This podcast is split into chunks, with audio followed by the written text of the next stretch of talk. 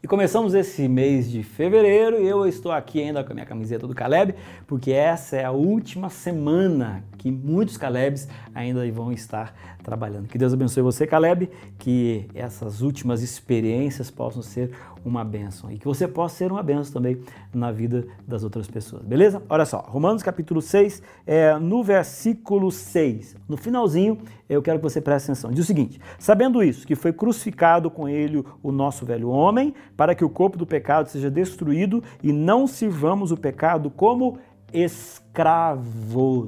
É o seguinte, brother, é o seguinte. Oh, olha aqui para mim, para mim aqui, ó.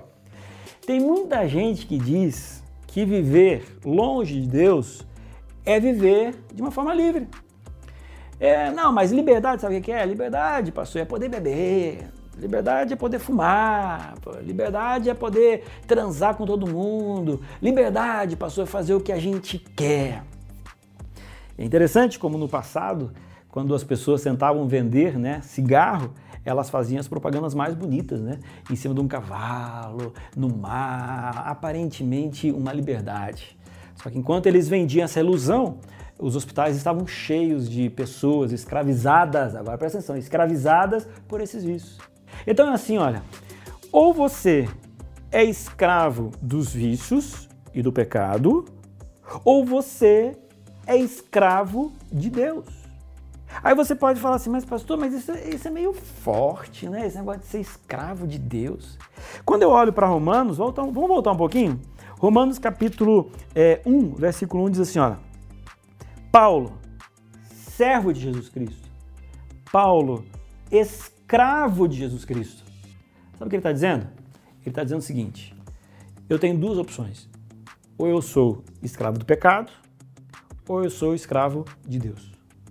Ou o pecado é meu dono, ou Deus é meu dono. E aí, eu quero fazer um convite para você.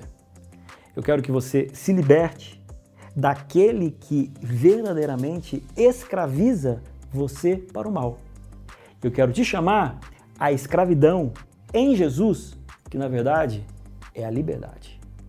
Quando eu olho para Romanos capítulo 6, na Bíblia, a mensagem, no versículo 15 a 18, diz assim, ó: Ofereçam-se ao pecado, por exemplo, e será o último ato livre de vocês. Olha que legal essa tradução.